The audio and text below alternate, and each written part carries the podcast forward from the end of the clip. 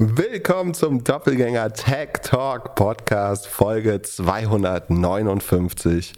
Wir haben eine ganze Menge Hörerfragen. Wir fangen wahrscheinlich an mit Mr. Beast, reden über Umsatzbeteiligung, Data Science Master, Elite Teams, WeWork, Adobe Earnings und ganz zum Schluss gehen wir, wenn Pip es unbedingt möchte, auf unseren Discord-Server und lesen ein bisschen über das Feedback der letzten Folge. Ich glaube, es ist gewünscht. Mal schauen. Meine News des Tages oder der Woche ist, Mr. Beast hört, hört auf, Burger zu verkaufen.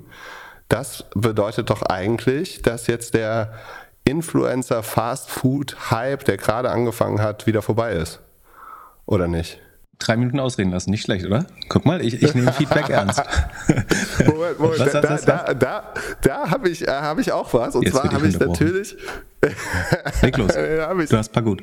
Ich habe natürlich sofort gesucht, warum wird man unterbrochen? Also, äh, warum lässt man jemanden nicht ausreden? Soll ich die Antwort sagen? Ja, sag. Also meine persönliche ist, weil ich mir anmaße zu wissen, was zu sagen. Ich habe heute ein bisschen äh, Vögel im Hintergrund wieder. Ich habe die Tür nicht zugelassen, um ein bisschen Frühlingsstimmung reinkommen zu lassen. Weil ich mir anmaße schon zu wissen, äh, was kommt, zum Beispiel billiges Springer-Bashing. Und äh, dann denke ich, okay, ich habe dein Argument verstanden. Äh, das müsste man vielleicht natürlich nochmal sagen. Und nehme dann meine Antwort schon vorweg quasi, um das zu verkürzen. Um quasi, es geht um Effizienzgewinn. Das klingt natürlich äh, trotzdem furchtbar disrespectful. Und natürlich besteht die nicht null Wahrscheinlichkeit, dass ich eben noch nicht verstanden habe, was du sagen willst, sondern du was ganz anderes sagen willst. Und so oder so hättest du das Recht, das auszuformulieren und alle Argumente dazu zu nennen, die du relevant findest. Von daher, Entschuldigung, es haben viele Hörer gesagt, dass ich letztes Mal dich viel zu oft unterbrochen habe. Ähm, ich habe die Folge sogar nachgehört, was ich leider nicht mehr immer schaffe. Und natürlich entsteht der Eindruck. Ähm, aber das ist mein Hauptgrund Nummer eins. Also es ist nicht um die, und nein, der zweite Hauptgrund ist dass ich selber eine Idee habe und ich bin unheimlich schlecht dran. Mir, also wer schon mal mit mir irgendwie äh, abends äh, weg war und mit mir länger geredet hat, ich bin dann oft so, dass ich sage, ich wollte noch was sagen und dann muss ich fünf Minuten überlegen, was ich sagen wollte. Ich bin super schlecht dran, mir Gedanken zu merken. Deswegen normalerweise sage ich, bitte ich darum, dass der andere den Gedanken festhält, den er hat und ich kurz meinen äußere. Ähm, das ist äh, sagen, die zweite Schwäche, die ich habe hier steht, es hat was mit egozentrisch zu tun, dominant. äh, man, hört sich, man hört sich selbst sehr gerne reden. Das, das stimmt auf jeden Fall bei dir. Ja, ähm, sag mir manchmal, was, was ich noch nicht weiß. manchmal, da, da, war ich ein bisschen, also das glaube ich ist nicht der Fall, aber dass einem die Meinung des anderen nicht interessiert und dass man in Eile ist. In Eile kann ja dieses Format nicht sein, weil wir nehmen ja so lange auf, bis wir durch unsere Themen durch sind. Dass sie nicht interessiert, stimmt auch nicht. Ich glaube halt nur, sie schon zu kennen. Äh, das, aber das, ja. der, der Zuhörer und Zuhörerin äh, hat dieses Privileg natürlich nicht und deswegen macht es keinen Sinn, in einem Gespräch, das gesendet wird, äh, das Gegenargument abzubrechen oder eine, eine, nicht, das ist ja nicht mein Gegenargument gewesen, sondern eine andere Sichtweise einzudämmen. Ja, ich glaube, es gibt jetzt zwei Lösungen dazu. Du kannst, kannst dich jetzt entscheiden, Weg A oder Weg B.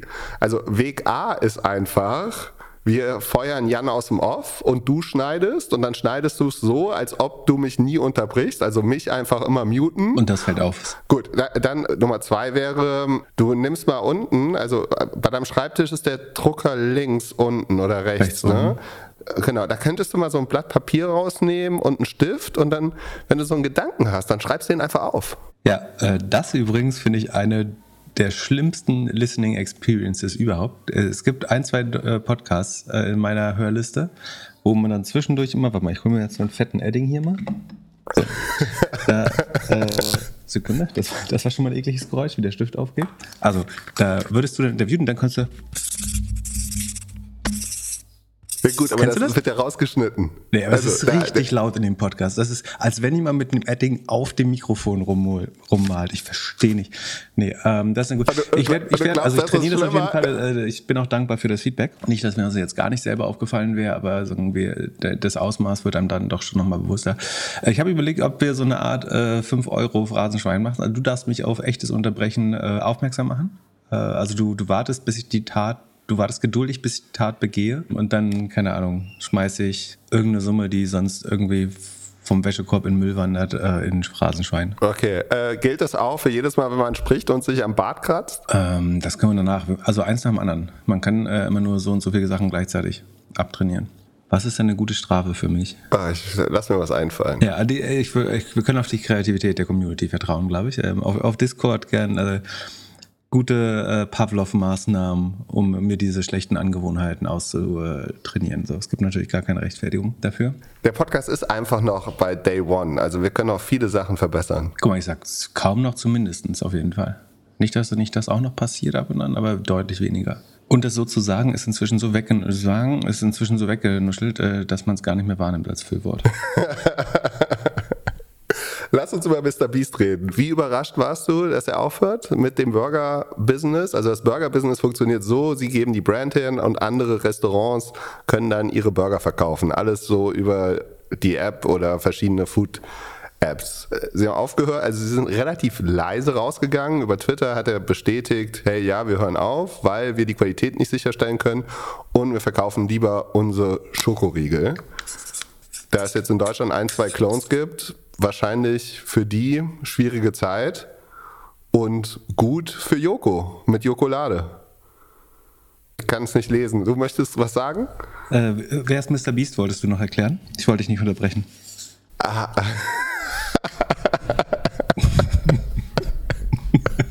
Mr. Beast ist der größte YouTuber der Welt, der gerade wieder seinen neuen Rekord gebrochen hat. Und zwar sein Boot-Video hat mehr Klicks oder bessere Views abgeliefert als sein Squid Game Video. Und bekannt geworden ist er eigentlich als jemand, der immer wieder versucht, bessere Videos zu machen und viel damit gemacht hat, dass er Leuten Geld geschenkt hat oder irgendwelche Challenges und so. Und wird eigentlich als Vorbild von vielen gesehen, die so in der Creator Economy arbeiten. Und was hat er auf dem Boot gemacht? Er hat so gezeigt, wie es verschieden auf dem Boot ist, also auf dem 1-Euro-Boot, das ist untergegangen, dann auf irgendwie einem 100 Millionen Boot und auf einem Milliarden Boot und zwischendurch hat er immer so ein, zwei Promis gezeigt und seine Schokoriegel verkauft und für Uber ein bisschen Werbung gemacht und für Verstehe. irgendeinen Film ein bisschen Werbung gemacht und so.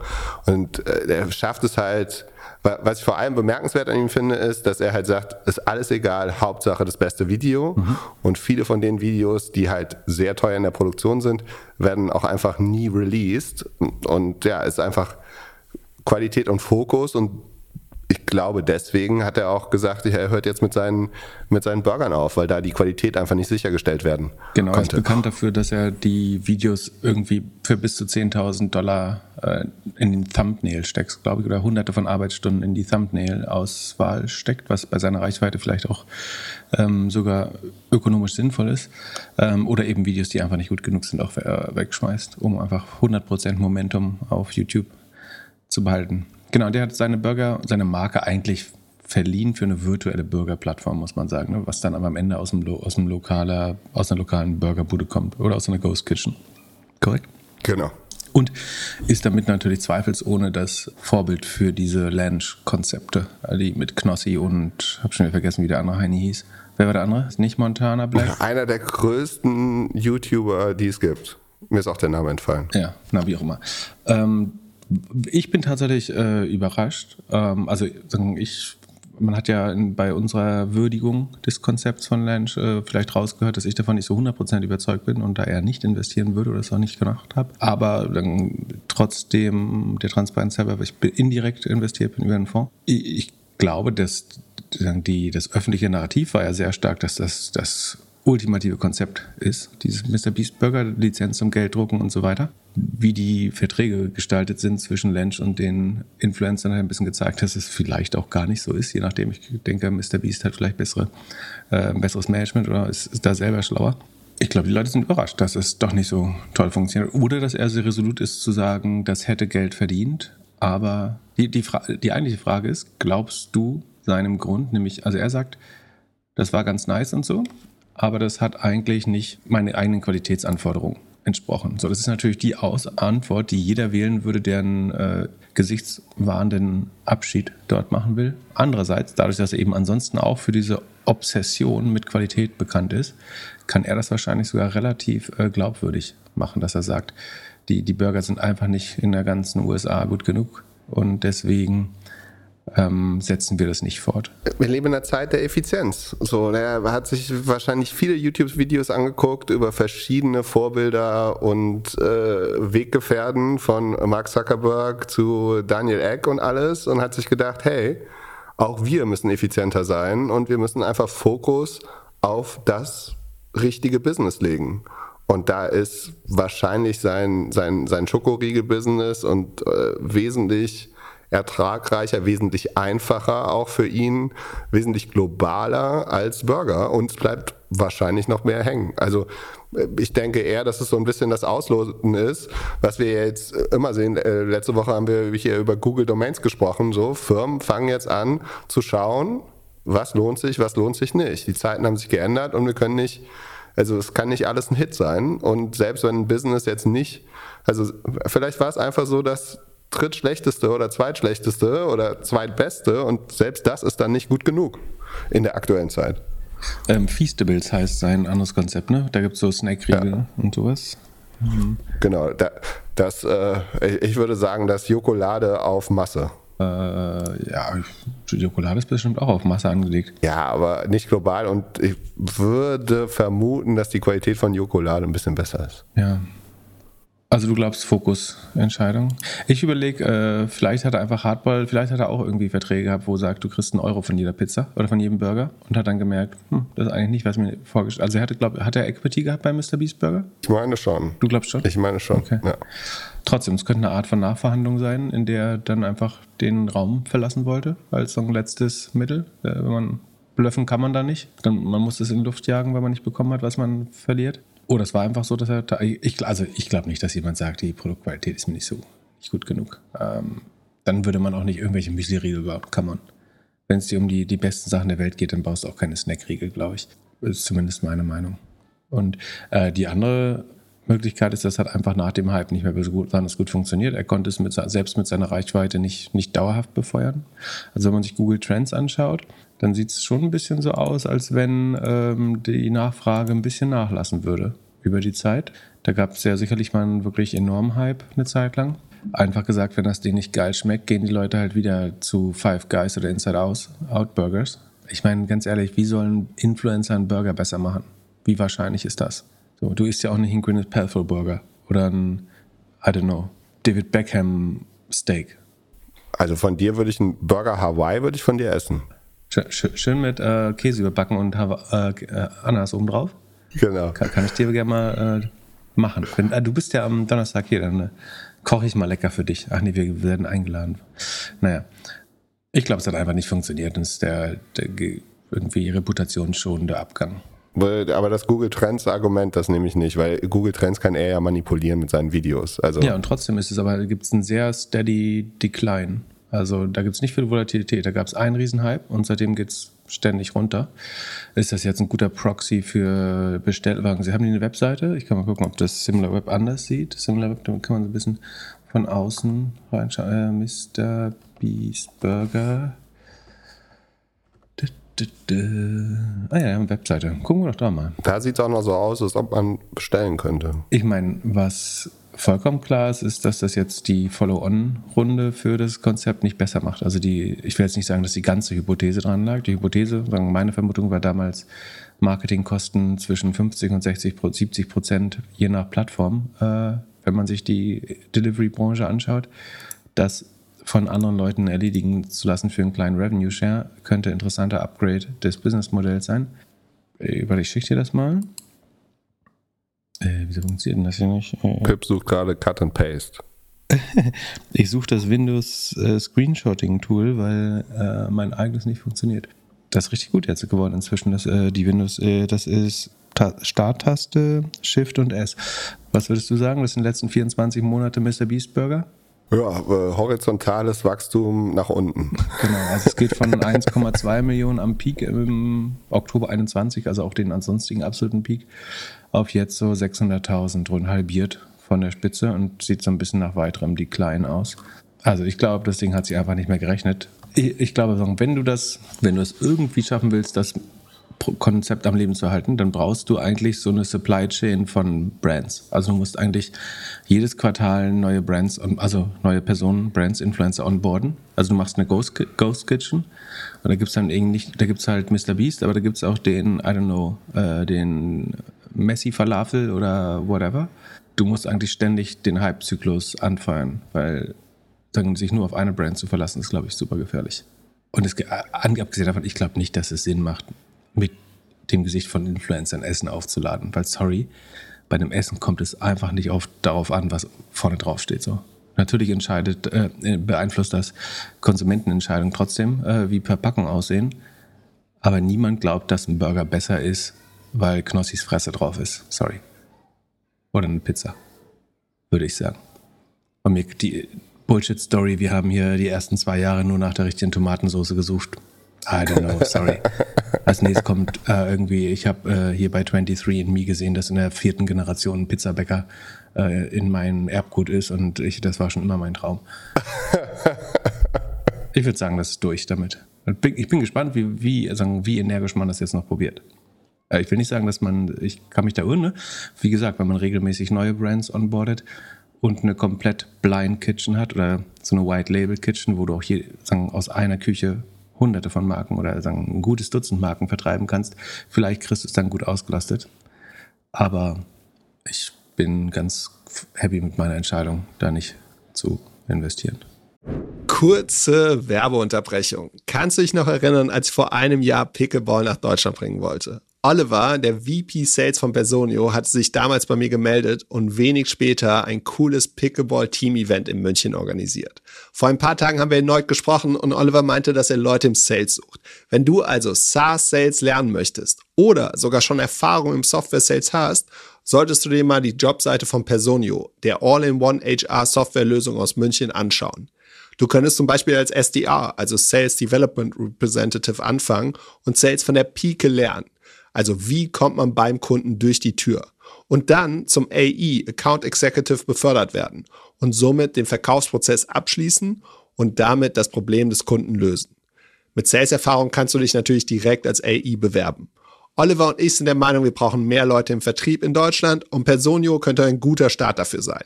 Wenn du ein Painkiller-Produkt verkaufen möchtest, also ein Produkt, das ein ernsthaftes Problem löst, gehe jetzt auf die Jobseite von Personio. Den Link findest du natürlich in unseren Show Notes. Viel Spaß mit der weiteren Folge. Werbung Ende. Wir haben eine Frage von einem Entwickler, der eine SaaS-Firma beraten hat und es immer als Freelancer tut.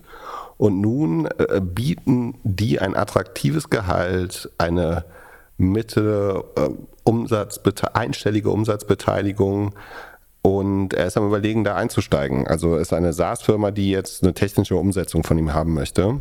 Seine Frage ist so ein bisschen, warum Umsatzbeteiligung und nicht Unternehmensanteile? Also ähm, er fragt, warum die das nicht angeboten haben und wie er verhandeln sollte. Was würdest du machen als Entwickler, der nun den Prototypen oder die erste Version eines, eines ja, Corporate Startups entwickeln kann. Wie würdest du verhandeln? Was ist die Pro und Con von Umsatzbeteiligung und Unternehmensbeteiligung? Genau, man muss dazu sehen, ne, es kommt so ein bisschen aus dem Corporate-Umfeld. Äh, das spielt vielleicht eine Rolle. Was ich machen würde, ist ja relativ klar. In der Vergangenheit bin ich immer maximales Risiko gegangen. Das heißt, ich habe mich unternehmerisch beteiligen lassen, äh, in der Regel keine Vergütung bekommen, außer Shares. Also letztlich mehr Risiko-Exposure als im Zweifel äh, Gründer oder Gründerin. Das ist aber sicherlich nicht für jedermann oder jede Frau das richtige Modell. Man muss halt seine eigene Risikostruktur kennen. Ich, die allermeisten Entwickler und Entwicklerinnen, die ich kennengelernt habe, hätten eine Präferenz gehabt für das, also ich glaube, die allermeisten hätten sogar eine Präferenz für ein höheres Fixeinkommen, weil sie oft, nicht alle, aber oft, das sind natürlich Klischees, aber tendenziell würde ich sagen, hatte ich das Gefühl, dass die meisten risikoavers waren und gesagt haben, ich hätte lieber 60 Prozent meines Bonus sogar als Fixgehalt und würde auf 40 Prozent meines Bonus verzichten, einfach nur um es fix zu bekommen, was natürlich eine wirtschaftlich denkbar schlechte Entscheidung ist langfristig. Insofern ist, glaube ich, eine Umsatzbeteiligung ein sehr guter Mittelweg, weil du hast die volle Upside, ähm, also egal wie schlecht die Company Bottomline wirtschaftet, also ob sie profitabel wird oder nicht, hast du eine Beteiligung am Umsatz. Das heißt, du bist an Sachen, die du teilweise mit beeinflussen kannst, beteiligt. Natürlich muss irgendjemand die Software gut verkaufen und so weiter. Aber du bist zum Beispiel nicht dafür verantwortlich, wenn das insgesamt nicht klappt oder wenn äh, die Firma unprofitabel bleibt. Von daher ist es eigentlich ein ganz spannender Deal. Wer aber sich 100% als Unternehmer oder Unternehmerin führen will, der möchte natürlich eher eine Beteiligung oder ESOPs haben, also was fast gleichgestellt ist mit echten Anteilen. Und dann kann man sicherlich auch dafür verhandeln. Also selbst wenn das jetzt ein Corporate ist, der irgendwie aus Governance-Gründen nicht zu viele Anteile abgeben möchte oder so, dann kann man so einen ESOP-Vertrag machen, der irgendwie ein faires Exit-Multiple vorsieht, also eine Call-Option der Firma. Das heißt, wenn sie doch mal 100% der Anteile haben möchte und niemand mehr im Cap-Table drin haben möchte, auch keine ESOPs, dann kann sie die irgendwie für sechsmal Umsatz rauskaufen oder so. Das kann man ja vorher festlegen. Muss man natürlich schauen, dass sie das nicht sagen, kurz vorm Abheben oder man kann sagen, den, dass man den Durchschnitt mehrerer Jahre, inklusive Jahre, die noch in der Zukunft liegen, nimmt oder so, um nicht um sicherzustellen, dass man nicht zu einem Kipppunkt in der, im positiven Sinne rausgekauft wird. aber dann braucht man einen Anwalt, um das so auszudrücken fast. Ich finde Umwelt, äh, Umsatzbeteiligung gar nicht so schlecht. Andersrum sozusagen, wenn man da gute Arbeit abliefert und zeigt, dass man letztlich der Head of Engineering ist oder das wirklich sehr stark selbst verantwortet, kann man ja auch dann noch mal überlegen, ob man nicht Co-Gründer werden würde und langfristig engagieren. Und das, ähm, ich glaube, was Leute immer unterschätzen, ich glaube, man kann in den allermeisten Rollen, wenn man in einer gewissen gegenseitigen Abhängigkeit ist, sagen, was ein Verhältnis ist, was ich immer versuche anzustreben, außer als Berater, da will ich es nicht, dass man eigentlich immer wieder verhandeln kann äh, und sagen, ich würde mich jetzt gerne mehr engagieren oder ich würde jetzt gerne auch unternehmerischer sein und von daher ist, muss man sich gar nicht so festlegen. Aber ich finde, also wie gesagt, je nachdem, wie risikoavers man ist, ähm, natürlich kann unternehmerische Beteiligung langfristig mehr bringen. Gleichzeitig ist Umsatzbeteiligung viel sicherer und hat trotzdem gewissen Performance-Charakter. Wenn man eigentlich schon durch ist und sowieso irgendwie 180.000 Euro im Jahr verdient, dann will man vielleicht lieber eine unternehmerische Beteiligung, wenn man weiß, wann man baut, was an das man glaubt. Wenn man in Anführungsstrichen nur 75.000 Euro verdient, einen Hauskredit abzahlt, dann will man und irgendwie auch kein zweites Einkommen gibt in der Familie oder was weiß ich, dann will man vielleicht lieber die sichere Variante eine Umsatzbeteiligung, die ja immer noch Teilhabe am Upside bietet. Würdest du es anders sehen? Ja, also je nachdem, wie corporate das Corporate Startup ist, würde ich es wahrscheinlich entscheiden. Also wenn es so ur-corporate ist, würde ich einfach nur Umsatzbeteiligung machen und that's it weil ich halt glaube, dass die immer wieder da so ein bisschen mit rumspielen und wenn es kein Exit-Case ist, und in dem Fall hat er ja geschrieben, dass es eigentlich nicht für Exit gedacht ist, dann kann man sich den Stress eigentlich sparen. Schaut, dass man da irgendwie in ein, zwei Jahren ein vernünftiges Produkt hinstellt und nimmt den Umsatz mit und verhandelt dann nach, wie du meintest. Das ist natürlich nochmal ein guter Punkt die eine, ein sehr guter Reality-Check, den man sich fragen kann, ist, würde ich heute mit diesem Team gründen, wenn, wenn wir bei Null starten würden? Und wenn du das nicht sofort mit Ja beantwortest, dann willst du auch nicht äh, ESOP oder Anteilseigner sein eigentlich, dann nimm lieber gleich die Umsatzbeteiligung. Das ist genau. ein spannender also, Aspekt nochmal. Ja, die, genau. Ich glaube, das, das, haben vor allem in der Vergangenheit echt viele Leute so ein bisschen falsch gemacht. So, dass der ein oder andere Entwickler, Entwicklerin einfach das Sammeln der, der Anteile, aber dann doch nicht die langfristige Sicht, weil bis so ein Unternehmen richtig krass viel Wert hat, also A, wird es wertvoll und B, dauert es einfach verdammt lang, ne? Und dann also bist du bereit, fünf oder zehn Jahre mit diesem Team alle möglichen Wege zu gehen, alle Ups und Downs, um dann irgendwann den großen Payout zu haben, der wahrscheinlich sowieso nicht passiert. Aber natürlich, man ärgert sich für, für, sein Leben lang, wenn man, sagt, wenn man bei, dem, bei der einen Sache so verhandelt hat, dass man meinte, hey, Anteile brauche ich nicht, ich sehe das hier nicht. Man kann ja auch eine dann war das der Lucky schon. Äh, guter Punkt. Also A, Regret Minimization, würde ich das später bereuen? Das kann man zum Beispiel machen, indem man eine Mischung macht. So dann hat man Best of Both Worlds, wenn das möglich ist. Dein Punkt macht, also das darauf auch nochmal hinzuweisen, ist auch wichtig. Das ist äh, für uns jetzt relativ selbstverständlich, deswegen äh, vergesse ich es natürlich, aber die Returns aus einem eventuellen Deals mit ESOPs oder ähm, an echten Anteilen kommen halt in der Regel in sieben bis zwölf Jahren, oft noch länger.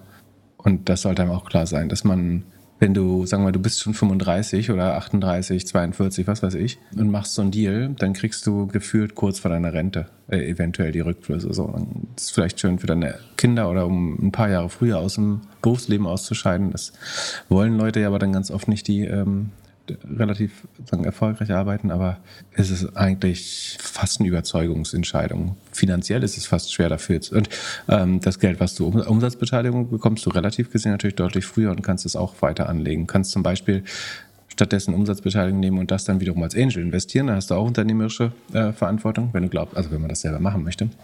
Genau, so dann haben wir das sehr abschließend behandelt. Vollumfänglich. Es sei denn, du möchtest noch was sagen dazu. Nee?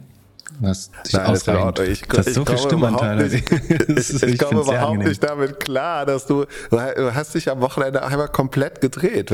Mit welchem Coach hast du gearbeitet die letzten Tage? Ich hab, bin äh, also hab Feedback bekommen, bin reflektiert und ich, äh, ich, ich finde das Experiment auch spannend, was dabei rauskommt, äh, wenn, wenn man dich mehr ausreden lässt.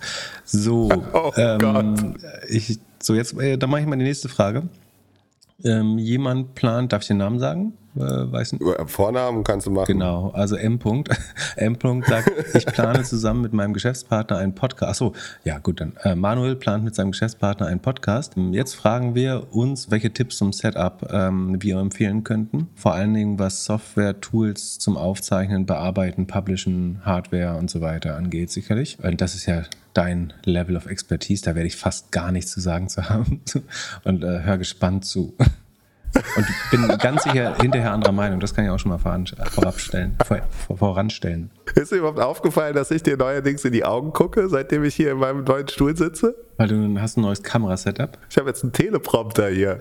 Also ich kann eine Sache schon mal vorausschicken, jetzt wo du explizit danach fragst. Es gibt in diesem Podcast-Team, das aus drei Personen besteht, nämlich der Audioproducer Jan aus dem Off gehört da 100% dazu und zwei dieser Menschen sind sogenannte Materialspieler. Das, das sind die Typen, die zum, die, wo du sagst, so, hey, lass mal äh, am Wochenende auf dem Bolzplatz ein bisschen kicken. Und die kommen mit Stulpen und äh, irgendwie der, der, der, neu, der neu, neuesten Tactile Adidas Kleidung an mit zwölf Trinkflaschen bekleidet und äh, irgendwie Software auf dem Handy, die ihre, ihren Puls misst. Und dann gibt es Leute, die, die glauben, dass schon sinnvoll ist, ein vernünftiges Setup zu haben, aber ansonsten glauben, dass, dass Inhalt und Talent äh, eine Rolle spielen. Und hier übergebe ich an dich. Das kann ich so nicht stehen lassen. Also es, es, stimmt nur halb, aber ich muss schon sagen, ich experimentiere gerne mit verschiedenen Setups. Und jetzt habe ich hier so einen Stuhl, der ein bisschen die Akustik, also den Hall aus dem Raum nehmen soll. Und habe mir jetzt hier ähm, einen ähm, Teleprompter geholt. Da liegt jetzt ein Bildschirm, da äh, sehe ich dich und mich drauf und meine Notizen und dahinter ist einfach die alte Webcam, die ich vor vier Jahren gekauft habe. Teleprompter muss ich mir wie vorstellen? Ist das ein iPad oder ein neues Device mal wieder, Mr. Materialspieler? Oder? ja, ist ein Bildschirm und, ein, äh, und so eine Glasscheibe. Also ich habe mir noch einen, einen, okay. einen Bildschirm gekauft. Kann, und der kann, hättest du meine Theorie noch besser? Und, okay, kannst du außerdem mal sagen, wie viele Mikrofone du in den letzten zwei Jahren, den wir diesen Podcast machen, ungefähr gekauft? Also grob. Kann sein, dass du zwei, drei vergessen hast. Wenn du dir jetzt unterschlägst, ist nicht schlimm, aber so ganz grob, wie viele Hände bräuchte man, um die Mikrofone, die du gekauft hast, äh, abzuzählen? Ja, also die, die ersten zwei Mikrofone habe ich von meinen ehemaligen Arbeitskollegen geschenkt bekommen, als ich die Firma verlassen habe weil die wussten, dass ich einen Podcast starten möchte. Dann habe ich irgendwann äh, ein neues Mikro gekauft und ein Mikro und ein Mischpult. Allerdings das Mischpult hat nicht so gut funktioniert, äh, wie ich das wollte. Deswegen habe ich das wieder zurückgeschickt. Und dann habe ich noch ein kleines Reisemikro und jetzt habe ich noch was Neues gekauft, damit man auch so Videos machen kann. Damit können, könnten wir jetzt eine Fahrradtour machen und hätten beide ein Mikro an, äh, an unserem Kragen. Also das, äh, vielleicht bringe ich das mit, wenn wir uns sehen. Ich habe schon ein Clip-on-Mikro. Ja. Das äh, hat nur keine ordentliche Schnittstelle. Ja, aber ab, zu, zurück okay. zur Frage. Also, ich äh, habe bei Lollipop einen Artikel darüber kurz geschrieben, vor einer ganzen Weile schon, also November. Was ihr eigentlich nur braucht, ist zwei Mikrofone und einen guten Raum. Und das ist eigentlich auch schon alles. Den guten Raum haben wir nie wirklich gefunden. Äh, auch eine kurze Frage an dich. Meinst du, der Podcast wäre besser, wenn wir ihn nur einmal die Woche machen und uns jedes Mal sehen? Hm, nee, nicht für dieses Format. Das Format ist ja unheimlich wichtig, äh, habe ich mir sagen lassen. und ich glaube, für dieses Format ist es, wir haben ja zweimal, ich glaube, zwei von 250 Mal haben wir im gleichen Raum, vielleicht dreimal aufgenommen. Ja, und manchmal auf der gleichen Bühne. Plus die Live-Episoden. Und ich würde sagen, das ist jetzt definitiv nicht besser, eventuell sogar schlechter, ja. Ja, unser Setup, also wir schauen ja auf eine Kamera, dann haben wir unseren Computer, unseren Bildschirm, unser USB-Mikrofon und Kopfhörer im Ohr. Das Ganze wird aufgenommen auf Zoom, einmal auf dem einzelnen Rechner mit Video, falls wir das Video nochmal nutzen wollen. Und wir nehmen beide lokal auf. Ich habe gerade nochmal gecheckt, ich nehme tatsächlich aktuell lokal auf als Mac-Nutzer auf QuickTime, du als Windows-Nutzer. Äh, Windows Recorder. Ah, sehr gut. Ja, ja. Und äh, dann gibt es so eine kleine Challenge bei, bei Pip, der, dem ja alles egal ist. Hauptsache, er kommt zu Wort und kann nicht unterbrechen. Aber de, den Audiopeak über Pip werdet ihr manchmal merken, dass es manchmal sehr laut ist, manchmal nicht. Das ist, weil Microsoft irgendwie macht, was es will. Und Sounddiktatur. Ja, Jan aus dem Off wird es die Tage wohl regeln. Mal schauen, ob es dann ein bisschen besser wird. Und der Podcast wäre noch besser, wenn Pip sich in den Kleiderschrank verstecken würde, aber dann kann er nicht so schön auf seinen Sheets gucken. Du weißt ja nicht, ob der besser würde. Dann wäre der Sound eventuell besser, aber also auch das haben wir ja schon mal versucht, aber dann bräuchte ich wahrscheinlich so einen Teleprompter wie du äh, und müsste meinen Kleiderschrank umbauen, was äh, ich kann man, könnte man schon äh, machen, das ist relativ ungenutzter Raum. Aber dann bräuchte ich halt ein Stand-up-Computer-Setup mit dem Monitor und so weiter. Ist gar nicht so einfach alles äh, zu verbinden. Ist, man möchte zum Beispiel das Mikrofon besser abschirmen, dann sieht man aber eventuell den Monitor nicht mehr, weil wichtige Sichtfläche auf einem relativ großen Monitor weg ist. Aber noch mal kurz, um dann die, die Hypothesen hinter dem Setup zu erklären. Also der Vorteil, warum wir Zoom nutzen, sind zwei Gründe. A, dass wir uns sehen können und Zoom ist sozusagen das nach unserem unsere Erfahrung das latenzfreiste Übertragungsverfahren, um miteinander zu sprechen. Es gibt andere Lösungen dafür, Riverside und andere. Sag doch mal was. ja, ich wollte sagen, ich Zoom ist, also sehen ist vor allem, Zoom ist vor allem wichtig, dass wir uns sehen und dann den anderen ein Zeichen geben können, wenn man was sagen möchte und so weniger Unterbrechungen passieren. Ja, ganz wichtig. Und da, da spielt die Latenz, also dann das verzögerungsfreie Übertragen, eine große Rolle. Und mit Zoom ist man fast real-time, also es ist wirklich, als würde man sich gegenüber sitzen.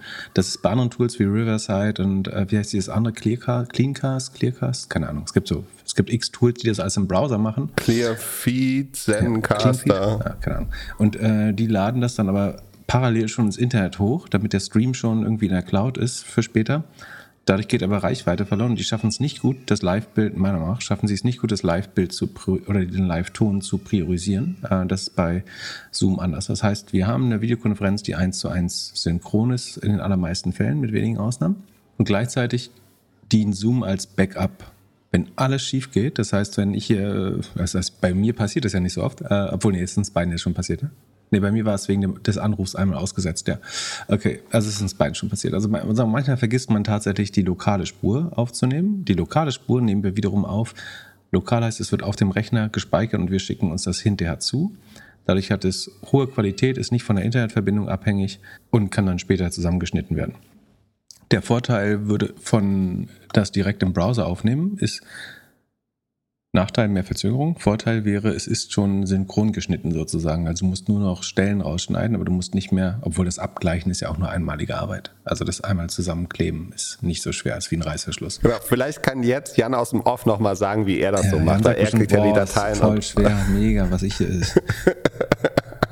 Sitze ich stundenlang dran. Naja, also auf jeden Fall, Zoom ist vor allen Dingen Backup und das ist, glaube ich, super wertvoll. Ein Backup zu haben, wenn alles schief geht, super wertvoll. Das ist das meiner beste Kommunikationstool. Und dann lokal ist sagen, die höchstqualitativste Audioaufnahme, die du machen kannst. Und dann kann relativ viel schiefgehen und man hat trotzdem irgendeine Spur. Und äh, was definitiv überschätzt ist, ist das ganze Hardware-Setup. Also irgendwie, du kannst, äh, es reicht, wenn du ein Video aufnehmen willst, brauchst du eine vernünftige Webcam oder SLR-Kamera, das ist klar. Oder ein gutes Telefon, äh, kann das auch schon tun. Und Mikrofon, so die zwei großen Marken sind Rode und äh, Shure. Und beide haben sagen, sehr gute Mikrofone. Ich tendiere inzwischen dazu, einfach ein sehr gutes Travel-Mikrofon zu nehmen.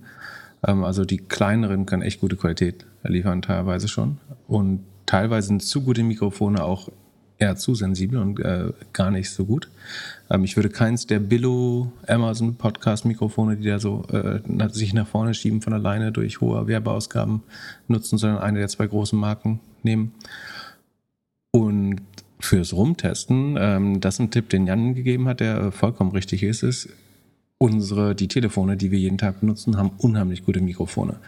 Und theoretisch kann man äh, irgendwie eine den, den kleinen Kosmetikmülleimer aus dem Hotel nehmen, auf den Tisch stellen und darauf ein Telefon legen.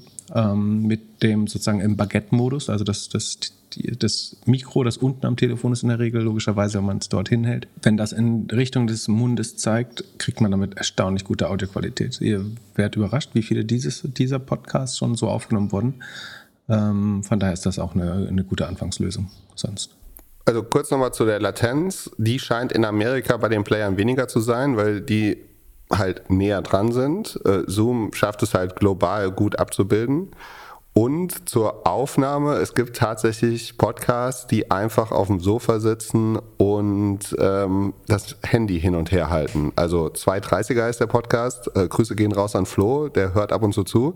Die sitzen einmal die Woche und senden tatsächlich noch nicht mal, also das geht direkt von der Sprachmemo-App auf den Hoster. Wo wir beim Hoster wären, äh, da haben wir gerade gewechselt äh, von einem deutschen Hoster zu Megafon von Spotify. Da gibt's kostenlose äh, Angebote und Angebote, die was kosten. Kann jeder selbst entscheiden. Wir sind halt jetzt bei einem Premium-Hoster, mit dem wir auch die Werbung und alles buchen können. Ähm, ähm, und ja, sonst, was braucht man sonst noch? Hier, einen Jan aus dem Off braucht man auch nicht. Man kann es auch selber machen. Das habe ich die ersten 20 Folgen leicht angetrunken auf GarageBand selbst gemacht und deswegen sehr wenig gesagt, weil ich gewusst habe, je mehr ich sage, umso mehr muss ich schneiden. Das macht Jan aus dem Off jetzt alles. Oh, da gibt es auch AI-Tools, die das machen. Es gibt auch Podcasts, die einfach von einem dieser Aufnahmetools dann das komplett fertige Ding einfach hochladen. Uns ist halt wichtig, dass so ein paar Schönheitsfehler hier und da rausgenommen werden, damit das Hörerlebnis besser ist. Ich glaube, bei Alex Graf gibt es auch noch einen guten Artikel über äh, sein Setup. Den kann man sich alternativ auch nochmal durchlesen. Ähm, ich glaube, das ist inklusive Kamera. Der nutzt so eine äh, preisgünstige DLSR-Kamera noch hinzu. Ähm, aber das, der hat auch ein sehr gutes. Äh, da war ich einmal im Studio daheim quasi. Kann man sich auch nochmal durchlesen. Aber am Ende braucht man eigentlich nur Zoom, ein Mikrofon, eine Webcam, wenn überhaupt. Und, und wenn man das Video nicht braucht, sondern nur miteinander reden will, reicht natürlich auch die Webcam vom Computer. Ja, und Content. Also am besten mal anfangen, 10, 20, 30 Folgen ausprobieren, zu schauen, ob es funktioniert, ob man genug Content hat. Und was man nicht unterschätzen sollte, ist die Komplexität, andere Leute für den Podcast zu gewinnen und sich dann da vernünftig darauf vorzubereiten. Genau. Keine Filzstifte. Achso, und äh, die Wahl des, die, die Wahl des äh, Co-Hosts, kann ich noch sagen, ist entscheidend. Da, da würde ich viel Zeit verbringen damit. Ja, wann kommst du aus dem Knebelvertrag mit mir raus? Dauert noch ein paar Jahre, ne? Mhm. Wir haben hier eine Folge mit äh, vielen bunten News und nur einmal Earnings übrigens, äh, wollte ich nur sagen. So viele Leute, die sich auf Earnings freuen, äh, ganz an Ende skippen. Für die Leute, die nicht so viel Earnings wollen, es ist die schöne Zeit des Jahres, wo nur irgendeine Tech-Bude bestenfalls pro Woche reportet. Und es gibt nur News, Hörerfragen, Smalltalk, gegenseitige Anerkennung. ja, wahrscheinlich die schlecht performendste Folge ever. ja. Anonym kam rein. Ich habe eine Ausbildung als Bankkaufmann, studiere momentan BWL mit Schwerpunkt Controlling und frage mich, wie es nach meinem Bachelor weitergehen soll. Eine Option wäre ein Master in Data Science an einer Fernuniversität und äh, ja, er möchte da berufsbegleitend studieren, um sich abzugrenzen. Er sieht sich äh, zukünftig im Controlling und ihn würde interessieren, wie wir sein Vorhaben so einschätzen. Also ähm, macht ein nicht konsekutiver Master eurer Meinung nach generell Sinn im Vergleich zum, zum sekutiven Variante, also dass er Master in Controlling stattdessen machen würde? Ähm, wie schätzt ihr die Fachrichtung Data Science ein? Habt ihr allgemeine Meinung zu Fernstudium? Und ja, freut sich auf unsere Einschätzung. Was denkst du? Du, du warst doch eigentlich früher Data Scientist so ein bisschen, man, oder? Man sieht ganz gut, was ein 2000 Euro Teleprompter bringt beim Vorlesen einer Frage. Ähm, der Teleprompter. ähm, so teuer war der nicht. Äh, die, ich war, wieso war ich Data Scientist? Oder? Du hast BI aufgebaut bei Idealo. Ja, damals hat man das noch nicht BI genannt. Ich wollte halt nur verstehen, warum ich den ganzen Quatsch mache. Also Bankkaufmann, BWL, Frage ist, Quereinstieg Data Science im Master und ob das an der Fernuniversität oder nicht. Und die Frage, ob wir das attraktiv finden. Wenn es irgendwie geht, würde ich, glaube ich, versuchen, ähm, das nicht an der Fernuniversität zu machen. Das ist vielleicht ein mega Vorurteil, ähm, aber es ist eins, das ich habe, dass ich hier schon, also was, was würde ich rauslesen, wenn jemand äh, berufsbegleitend, das ist hier der Fall, äh, ein Studium an, für Data Science macht, würde ich sagen, Selbstmotivation 1 minus, oder nee, Selbstmotivation 2 Ausbildung würde ich trotzdem mit vier bewerten, wenn du es an der Fernuni einen Data Science Kurs machst. So. Das heißt, äh, anders gesagt, dass jemand das neben, der, neben dem Beruf macht, um sich weiterzubilden, würde ich positiv anrechnen. Ob das sagen, die beste Bildung ist, dann wäre ich mir nicht so sicher. Und warum eine 2 und keine 1? Weil, sagen, wenn jemand es wirklich ernst meint und es wichtig findet, dann würde ich noch mehr Engagement erwarten, nämlich dass es entweder einen richtigen berufsbegleitenden Master irgendwie woanders macht oder dass er eventuell auch komplett rauswechselt aus dem Beruf, weil ganz ehrlich, den, in den Beruf kommst du ja wieder rein, wenn du es ähm, erfolgreich abschließt. Es ist ja nicht so, dass du jetzt aus Sicherheitsgründen in deinem Bank Bankjob bleiben musst, wenn du einen guten, also ein ausgebildeter äh, Bachelor bist äh, mit Bankerfahrung und dann einen Master in Data Science machst, musst du jetzt keine Sorgen machen, dass du keinen Job mehr findest, wenn du äh, wiederkommst glaube ich. Von, von daher würde ich das noch höher schätzen. Ähm, ich habe einen Vorteil gegen Fernuniversitäten, ich habe einen Vorteil gegen äh, Fachhochschulen. Da habe ich so ein bisschen geerbt vom einen meiner Profs, der immer meinte, ähm, Universitäten, bei Universitäten geht es um Bildung, bei FHs um Ausbildung. Beziehungsweise auch wenn ich gesehen habe, wie Menschen, die an der Universität durchgefallen sind, dann später an der FH äh, Einsen geschrieben haben durchweg. Ich würde eventuell überlegen, äh, es gibt ja auch duale Studien, also gerade im Bankwesen gibt es, glaube ich, duale Studiengänge. Also dass man die die Frage ist, ob das dann sich mit Data Science äh, verbinden lässt. Also Ausbildung, also berufliche Ausbildung an Universitäten oder Fachhochschulen, ob das sich mit Data Science verbindet, ist die Frage. Ansonsten, glaube ich, gibt es so gute, heißt das duales Studium? Ja, duales Studium heißt es, glaube ich. Ne? Also ist berufsbegleitend, dann kann man es auch gleich richtig eng verknüpfen, dachte ich. Das fände ich jetzt besser als Fernuni Hagen, ehrlich gesagt, äh, im, im Lebenslauf. Aber das Beste fände ich definitiv, all in zu gehen und sagen, ich pausiere nochmal mein, mein, mein Arbeitsleben, mache irgendwie anderthalb, zwei Jahre einen Master und sage mir auch ganz klar, dass das meine Ambition ist.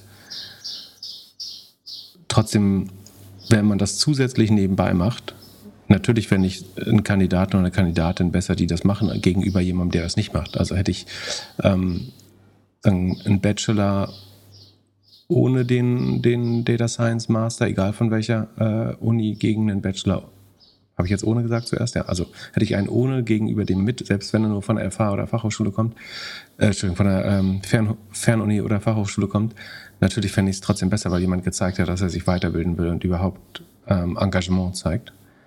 Aber du hörst die Vögel so laut, ne? Oder warum? ja. Wir, gu wir, gucken mal, wie schlimm es ist. Jan wird es uns sagen mit den Vögeln. Vielleicht mache ich nächstes Mal das Fenster zu, ist schon ganz schön warm, deswegen muss ich ein bisschen durch, Durchzug machen. Ja, das ist mein. Wie würdest du es denn, wie würdest du es denn sehen als. Ich glaube übrigens, dass andere HR-Leute auch so zumindest tendenziell ähnlich denken. Wäre meine Vermutung. Wie würdest du es denn sehen als Chef? Also mal angenommen, du hast einen Kandidaten, der sagt hier, ich äh, würde gerne bei dir im Controlling anfangen und ich mache jetzt auch noch äh, FH Master ähm, und fängt bei dir an zu arbeiten. Es geht ja gar nicht darum, wie es ist in drei Jahren, sondern aktuell. Ich glaube, in einem, in einem Startup oder Wachstumsunternehmen würde ich sagen, dafür wird, wirst du höchstwahrscheinlich keine Zeit haben. Äh, oder ist dir bewusst, dass deine Wochenenden für die nächsten äh, neun Monate wegfallen? Gleiches beim Doktortitel wahrscheinlich oder so. Ich glaube, dass wir, wenn du ernsthaft in einem Wachstums- oder Startup-Unternehmen Verantwortung übernehmen willst, dann, keine Ahnung, es, gibt so Regionen in Deutschland, wo, wo es komischerweise alle Gründer schaffen, Doktortitel noch nebenbei zu machen. Aber ich halte das für ehrlich gesagt sehr, sehr schwer. Äh, und wenn du Startup gründest oder in der Führungsebene bist, würde ich sagen, hast du nicht die Ressourcen. Dafür, wenn du noch irgendwie Familienleben nebenbei eventuell haben willst, dann Freundeskreis. Wäre es nicht in einem Startup, in einem Corporate oder so, dann würde ich relativ viel tun, um eine gute, würde ich vielleicht sogar äh, auf Teilzeit Wechsel auf Teilzeit anbieten, um das, um beides erfolgreich zu gestatten, nämlich dass der Mensch auch nach dem Studium noch bei mir arbeiten möchte und dass trotzdem das Studium nicht darunter leidet. Könnte ich mir äh, alles vorstellen.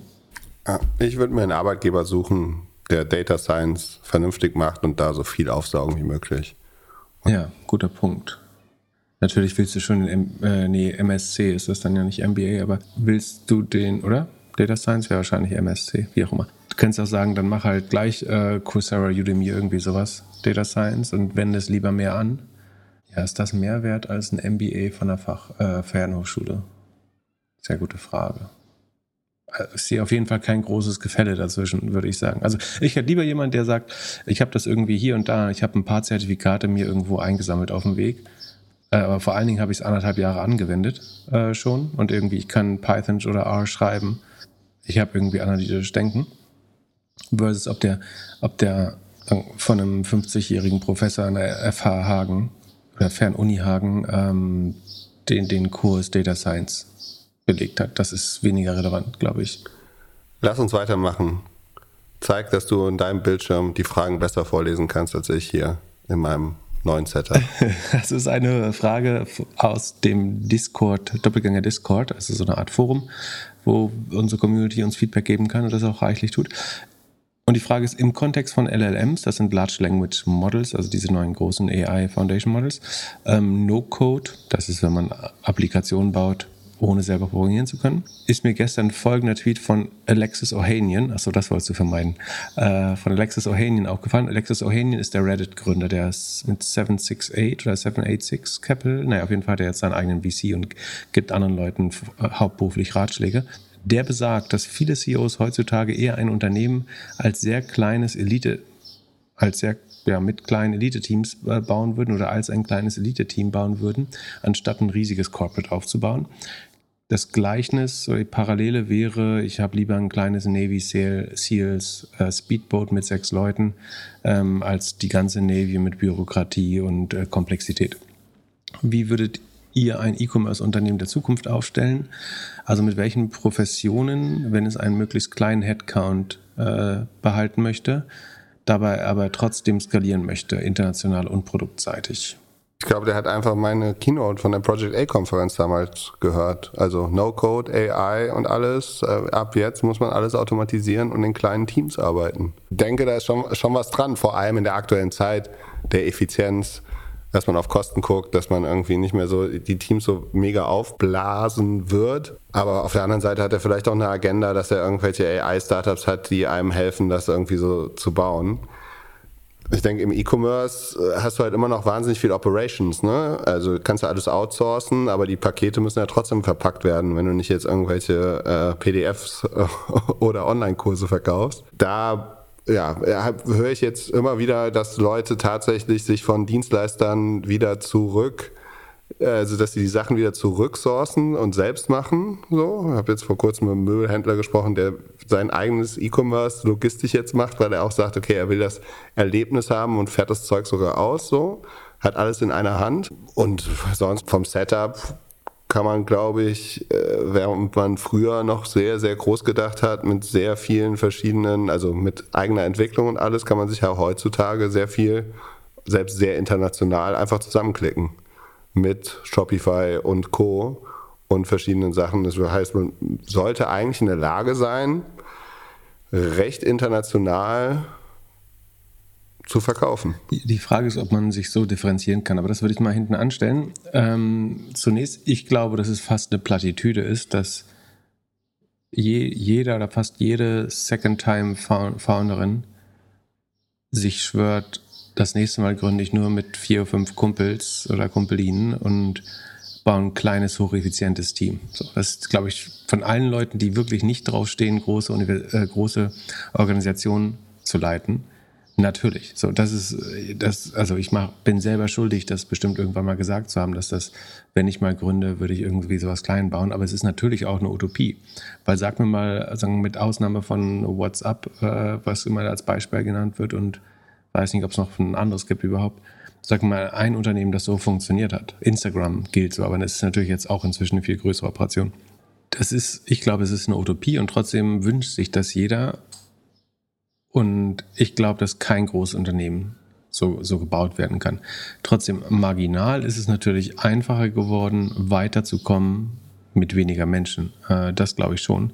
Und alle Gründer sind immer ein bisschen nostalgisch, wenn sie darüber reden, wie die ersten Tage mit Pizza im Office und so, als der CTO und seine zwei Entwickler noch selber gebaut haben über Nacht. Da hat man irgendwie Releases innerhalb von einer Woche geschafft. So heute braucht man ein Quartal für den gleichen Kram. Ähm, das ja, ist fast eine. Plattitüde, finde ich. Es gibt das und äh, das nächste Startup mache ich Bootstrap. Das mache ich ohne nee, VC-Geld. Nee, was ja auch ge gefahren hat, da können wir andermal drauf äh, eingehen, warum Bootstrapping eh nicht immer ein guter Weg ist. Also 776 heißt der Fund übrigens von Alex Ohanian. So kann man das jetzt, also ich glaube, das war nicht um meine Keynote wieder zu promoten, aber eine der Thesen da drin, ich glaube, es war vielleicht sogar eine Slide, die ich geskippt habe, ist, ähm, das habe ich neulich auf einem äh, sagen, internen Event nochmal erklärt, als ich selber noch im äh, Anführungsstrichen, mache gerade so Luftgänsefüßchen, als Growth Hacker gearbeitet habe, versucht habe, den Traffic von Unternehmen so in Anführungsstrichen um jeden Preis zu erhöhen, waren meine Hauptrestriktionen das Warten auf andere Abteilungen oder Ressourcen man könnte auch einmal sagen Ressourcenmangel, ne? dass ich keinen Zugang zu Ressourcen hatte. Das heißt, wenn ich neue Werbemittel brauchte, musste ich äh, zum, auf das Grafikdepartment warten. Wenn ich ähm, Analysen wie ein A-B-Test ausgegangen ist, brauchte, musste ich eventuell, also ich konnte Google Analytics selber nutzen, dann wurde mir aber erzählt, dass das nicht unsere Single Source of Truth ist. Das heißt, ich muss das Data Warehouse nutzen, da hatte ich selber keinen Zugang. Das heißt, ich muss aufs Data Science Team äh, vertrauen und warten, was äh, große Komplexitätskosten hat. Und das hat mich einfach sehr gebremst, tatsächlich. Und ich glaube, da macht AI einen Riesenunterschied, weil irgendwie die, die, das Data Warehouse anzufragen, kannst du sehr, sehr, ohne jegliche Kenntnisse von R, Python oder SQL ähm, sicherlich bauen. Also SQL kriegt der, der, die meisten Leute auch so noch hin oder auch die anderen Sprachen, aber man will sie ja gar nicht lernen eigentlich.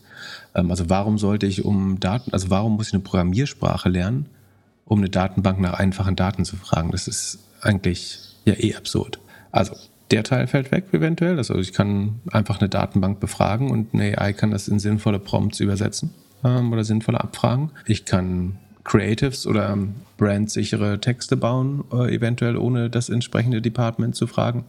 Ich kann sogar Legal und Compliance irgendwie Loops antizipieren äh, mit AI, würde ich vermuten mittelfristig zumindest, aber es müsste auch jetzt schon gehen. Und das macht manche Menschen, das war die Hypothese meiner Speech, definitiv zu Superhumans, weil sie einfach viele Restriktionen und Bottlenecks wegfahren, man die Produktivität brutal steigert und ja, deswegen kommt man mit kleineren Teams wahrscheinlich deutlich weiter, weil man zum Beispiel lange Zeit gar keinen, also du würdest halt nicht mehr ein Design-Team äh, sofort hiren oder zumindest nicht die gleiche Größe. Oder eben du sparst Data Scientists, könnten sich den wirklich wichtigen Dingen widmen und müssten nicht äh, dann jede, jeden Bullshit-Report äh, selber aus der Datenbank rauslassen. Äh, ich glaube, das ist super sinnvoll.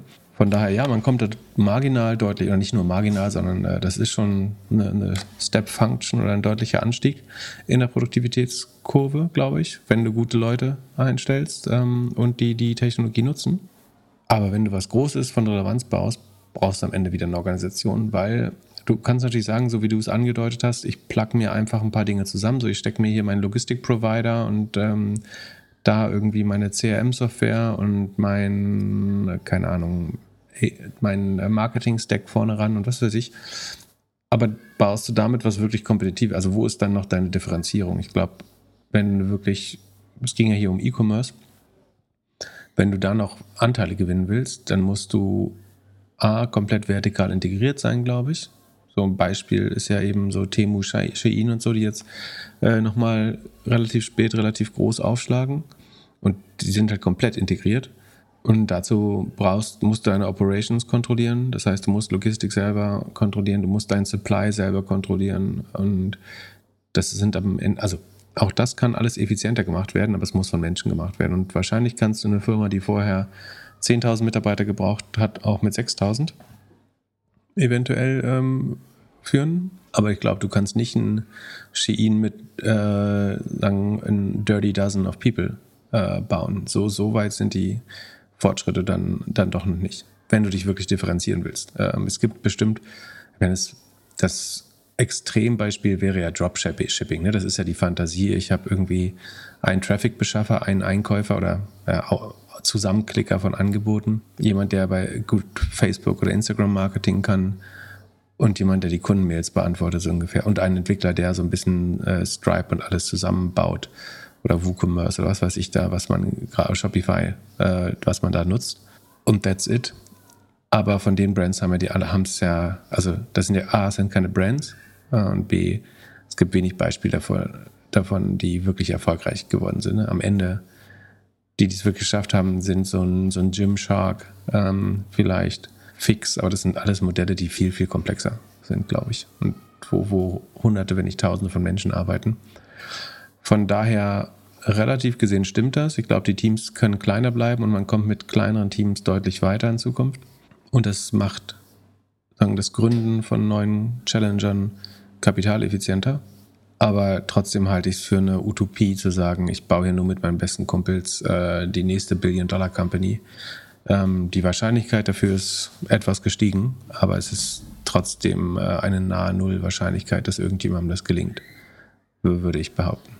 Christian fragt, was wir aktuell von WeWork halten. Die Grundidee, standardisierte Büroräume flexibel und an vielen Orten zu nutzen, scheint doch interessant zu sein. Was ist eure Meinung für die Entwicklung der Aktie? Ist das Geschäftsmodell nicht sinnvoll? War das Management nicht gut oder sind es externe Effekte wie Corona, Zinsanstieg oder was ganz anderes? WeWork ist schon echt krass. Wie viel waren die nochmal wert am All-Time-High, als sie irgendwie so das heißeste Ding ever waren? 42 Milliarden? Nee, ich weiß nicht mehr. 47. Und heute, was denkst du, was sie jetzt wert sind? 1,6 Milliarden. Nee. Noch weniger. Gerade noch eine halbe Milliarde. Ach, krass. Ja. Und? Was ist schiefgelaufen? Ja. Vielleicht gibt es auch nur einen, einen wahren Grund. Also, warum eigentlich aktuell alles nicht funktioniert. Es liegt an Remote Work.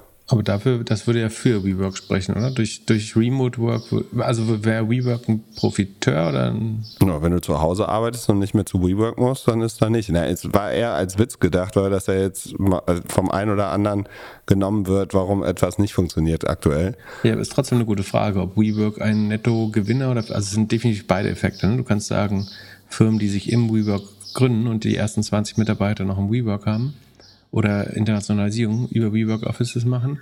Es waren natürlich große Kunden von WeWork und gleichzeitig durch Out of Home. Es gibt ja Leute, die möchten einfach nicht zu Hause arbeiten, was nachvollziehbar ist vielleicht. Und die wären halt, die würden halt lieber in WeWork gehen, als nur zu Hause zu arbeiten. Das heißt, ich glaube, du hast beide Effekte. Ich glaube, der Nettoeffekt ist wahrscheinlich, dass sie weniger profitieren von Remote Work. Aber gar nicht so einfach zu sagen. Also warum hat das ursprünglich nicht funktioniert, ist, weil es komplett ab, also ein absurdes Accounting allein schon war, dass man gesagt hat, so hier Community Adjusted EBIT oder was. Also es gibt ja die, wer das, wen das interessiert, kann sich, wie hieß die Serie? We Crash. We Crash, genau, anschauen, um so ein bisschen den, den Spirit äh, zu schnüffeln. Es war halt absurd, worauf die, dass die Firma auf Umsatz bewertet wurde und dann mit einem, also WeWork macht heute, Sekunde, wo ist Total Revenue? Also sie machen ähm, dreieinhalb Milliarden Umsatz im Jahr äh, ungefähr. Heute. Unklar, wie man damals äh, irgendwie bei 40 Milliarden Bewertung äh, rausgekommen ist, oder 47. Und sie wachsen noch äh, von 765 im Vorjahr auf 850. Also das, was sind das? Müssten so 10 Prozent sein, ziemlich genau. Äh, also es ist nicht fast growing. Es ist noch unprofitabel, äh, minus 204 Millionen bei 849 Millionen Quartalsumsatz macht man 200 Millionen Verlust. Also das wiederum sind äh, 22, 23 Prozent äh, geschätzt äh, negative operative Marge bei wenig Wachstum. Und dann, äh, dadurch, dass man ja sagen, äh, eventuell Real Estate, ja, warum haben die so viel Zinsen eigentlich? Wahrscheinlich kaufen sie irgendwelche Objekte. Na, auf jeden Fall kommen nochmal 130 Millionen äh, an damit so fast 500 Millionen im Jahr an Zinsausgaben äh, darauf aber eigentlich leasen. Also das Modell ist nach meinem Verständnis, sie leasen langfristig Objekte, also äh, mieten und vermieten sie kurzfristig sozusagen zu höheren Preisen mit Service und so weiter. Trotzdem haben sie aber riesige Zinsausgaben. Ähm, wahrscheinlich haben sie doch irgendwie was kreditfinanziert. Vielleicht haben sie einzelne Objekte auch gekauft. So, auf jeden Fall kommen noch eine halbe Milliarde Zinsausgaben raus. Ähm, und dadurch ist der Operating Loss, wie gesagt, nur 204 Millionen. Der Net Loss ist dann aber schon 300 Millionen, weil nochmal netto 100 Millionen ähm, Finanzergebnis, negatives draufkommen. Damit sind wir dann 850 Millionen Umsatz minus 300 Millionen Net Loss. Das müssten 35, rund 35, 37 Prozent negative äh, Profitmarge sein. Also, und wie gesagt, wachsen nur 10 Prozent. Das spricht dafür, dass das Ergebnis weiterhin nicht super funktioniert. So, dann rechnen Sie natürlich ein Adjusted EBITDA aus. Das ist nur 29 Millionen. Oder Adjusted EBITDA attributed to WeWork ist sogar nur minus 17 Millionen. Da können Sie jetzt sagen, 850 Millionen Umsatz und nur minus 17 Millionen EBIT, dann sind ja kurz davor, profitabel zu werden. Aber da muss man sich halt zu Gemüte führen, was sagen, wegadjustiert. Also der Net Loss ist minus 300 Millionen und adjustiert wird jetzt Interest, also Zinsen, in einem Real Estate, also in einer Real Estate Modell, wo die Firma verschuldet ist, die Zinsen wegzuadjustieren, ist schon mal eine Sache. Ähm, dann äh, Depreciation und Amortization, also Abschreibung und Amortisierung. Hm, wenn das Modell ist, Büros mit, äh, mit Gütern auszustatten, äh, Schreibtischen und so weiter, Konferenzräumen, Tüdelü, die Abschreibung da rauszunehmen aus dem Adjusted EBITDA auch schon komisch. Restructuring, okay, das würde ich Ihnen noch geben, 58 Millionen. Impairment, das ist, wenn Dinge an Wert verlieren und man das abschreiben, also eine andere Art von Abschreibung. Auch schwer. Stock-Based Compensation ist relativ klein sogar. Also ich würde hier dem Adjusted EBITDA definitiv nicht vertrauen, weil das sind alles wiederkehrende substanzielle Effekte, die mit dem Geschäftsmodell zusammenhängen. Die, und das ist ja also, was man damals vorgeworfen hat beim Community Adjusted EBITDA, wo man irgendwie die äh, gesamten Unterhaltungskosten irgendwie die Leute, die da gearbeitet haben und die Werbekosten und alles Mögliche wegadjustiert haben. Das ist natürlich Bullshit. Ähm, von daher glaube ich, ist immer noch kein spannendes Modell. Ich glaube, das kann prinzipiell funktionieren, dass du große Flächen anmietest, langfristig zu, zu guten Konditionen und sie dann relativ teuer mit Service, ähm, mit Möbeln, mit einem Barista weitervermietest. Ich glaube, dass prinzipiell ein funktionsfähiges Modell ist ob WeWork als Firma da jetzt in, einem, in einer besseren Situation ist als jemand, der das nochmal neu startet, da bin ich mir nicht so sicher. Und es gibt ja auch unendlich viele Coworking Spaces Marken. Ähm, und ich glaube, es gibt da auch kein, also dieses, dieses, hast du da eine weltweite Brand? Also hilft es da Mitglied zu sein, das auf der ganzen Welt nutzen zu können? Am Ende kann ich in jeden oder in fast jeden Coworking Space sofort reingehen und kriege einen Schreibtisch in den allermeisten Fällen. Das heißt, hat überhaupt keinen Sinn, da eine weltweite Brand zu bauen, meiner Meinung nach. Das ist eine überwiegend undifferenzierte Leistung. Jeder Idiot hat inzwischen versteht, wie, verstanden, wie man Coworking Space aufbaut. Man braucht Meetingräume, man braucht Arbeitsplätze, man braucht einen Community Space mit einer Kaffeemaschine und vielleicht, keine Ahnung, Wasserautomaten. Und ich wüsste jetzt nicht, warum man da einen global agierenden Konzern bräuchte.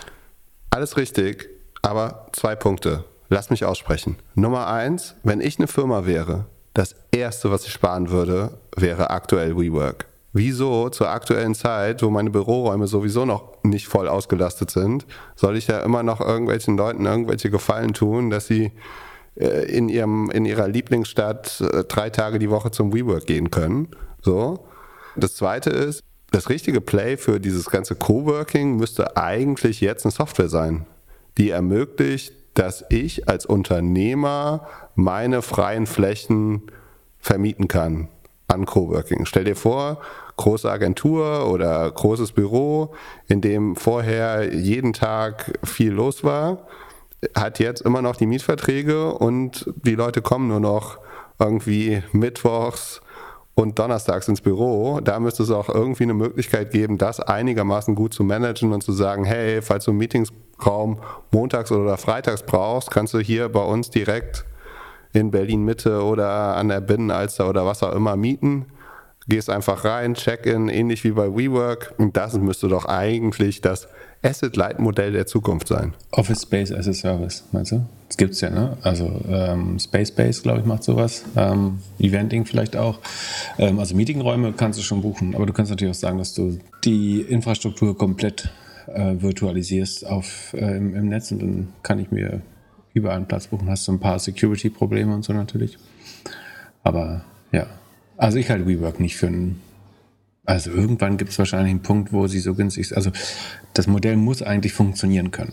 So, also so wie möblierte Wohnungen funktionieren. Das gleiche sollte es ja im Office-Kontext, äh, also dass Leute für mehr Flexibilität und fertige Infrastruktur mehr Geld bezahlen, das sollte schon funktionieren. Ähm, vielleicht ist der Preis inzwischen auch wieder da angekommen, wo das irgendwo sinnvoll ist. Aber ein super spannendes Unternehmen ist es, glaube ich, im Moment nicht. Plus das ja. Äh, du hast halt unendliche Konkurrenz so. Also muss mir mal einer erklären, warum er glaubt, dass WeWork wirklich der beste Service ist. Ich habe noch niemanden gehört, der das, der das äh, rüberbringen konnte. Das, das, also was mich überzeugt. Im Gegenteil, die, manche, die meisten äh, präferieren irgendwelche kleinen, ich will nicht sagen familiären, aber sozusagen einfach von der Lage her für sie günstigeren Spaces. Vielleicht, vielleicht auch rein finanziell günstiger und wie gesagt, sobald du nicht mehr an diesen Community-Quatsch glaubst, dann ist WeWork genauso undifferenziert wie alle anderen Services und das brutaler Wettkampf, äh, I don't know, langweilig. Es handelt sich hierbei nicht um Anlageberatung. Man sollte aufgrund des Gehörten keine Kauf- und Verkaufsentscheidungen zu Aktien und anderen Wertpapieren treffen. Es besteht immer das Risiko eines Totalverlustes. Solltet ihr dennoch aufgrund der Informationen im Podcast handeln, handelt ihr stets auf eigenes Risiko und wir können unmöglich für etwaige Verluste haften. Alles könnt ihr auch nochmal unter doppelgänger.io slash disclaimer nachlesen. Dann lass lieber zu Adobe gehen. Earnings. Ich habe ja gewettet Anfang des Jahres, dass sie ein AI-Loser werden und dass die Aktie irgendwie verlieren wird. Gegenteil ist der Fall. Ich sehe year-to-date fast eine Verdopplung.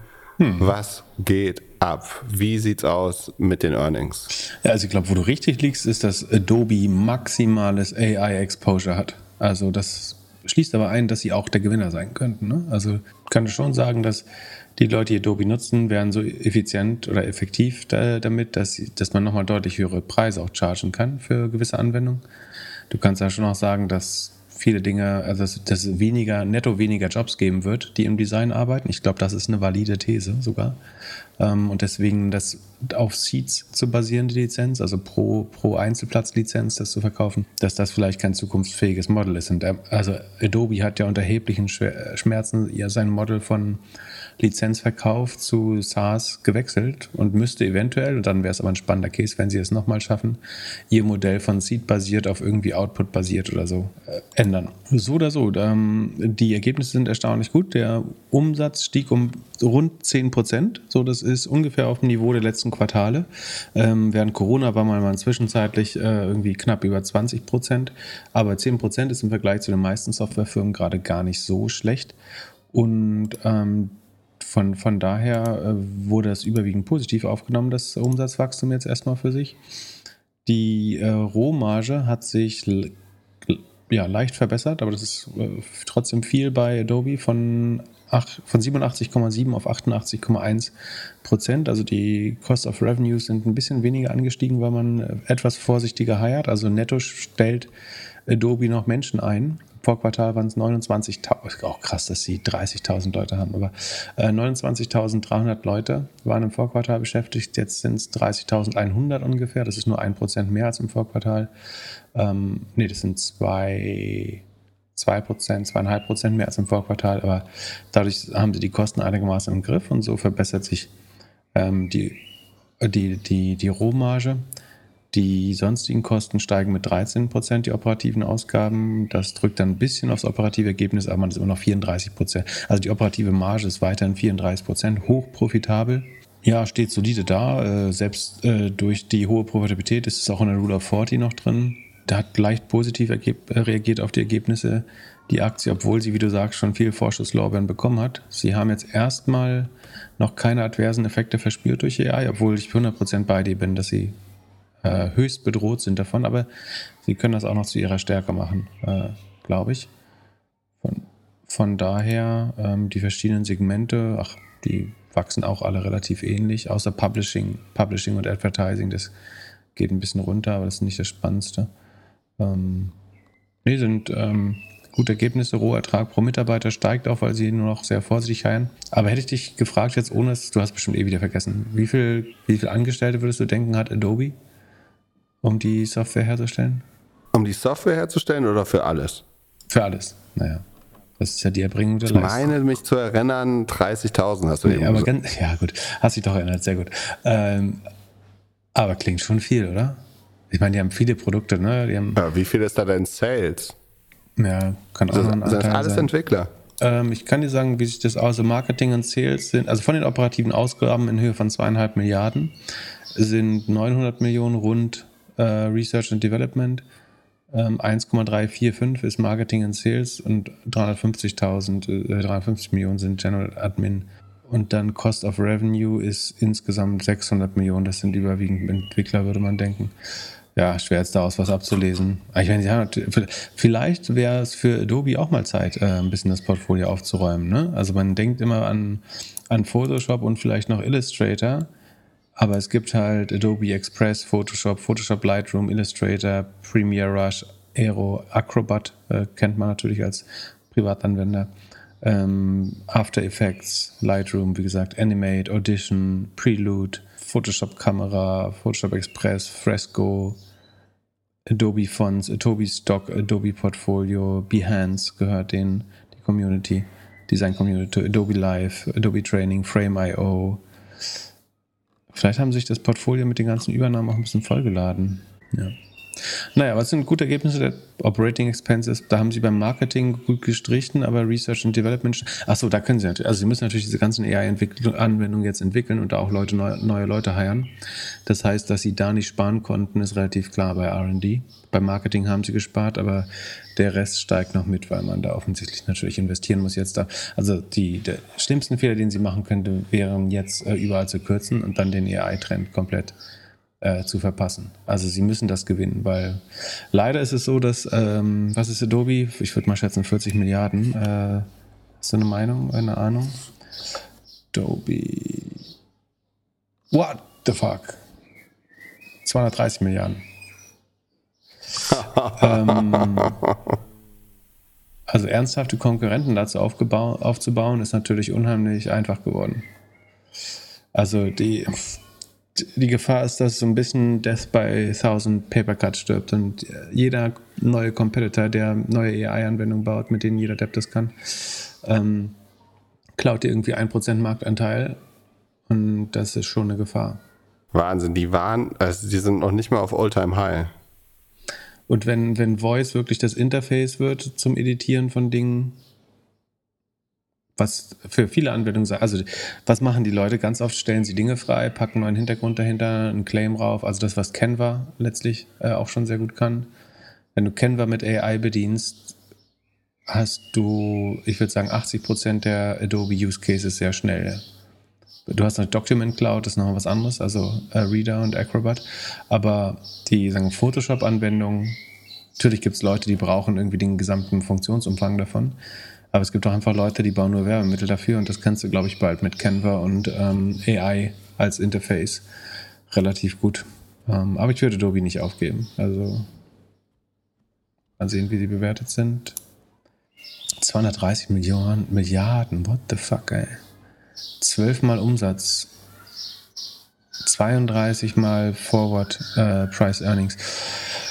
Boah, ich würde sagen, das ist schon, also ich würde sagen, das ist schon sehr teuer. Ich würde es jetzt nicht shorten, aber ich finde es, also ein bisschen übertreibt die Börse auch mit dieser AI-Fantasie. Also ich glaube, Adobe wird getrieben, weil sie ihnen irgendwie Glauben machen konnten. Hier mit, die haben ja dieses schöne äh, Video gemacht, ne, wo man wirklich sehr, sehr einfach mit AI das schon verändern konnte, bedienen. Äh, wie heißt das? Ich habe den Namen vergessen gerade. Vorhin wusste ich noch. Ähm, Adobe Firefly, glaube ich, ist äh, das Ding dahinter.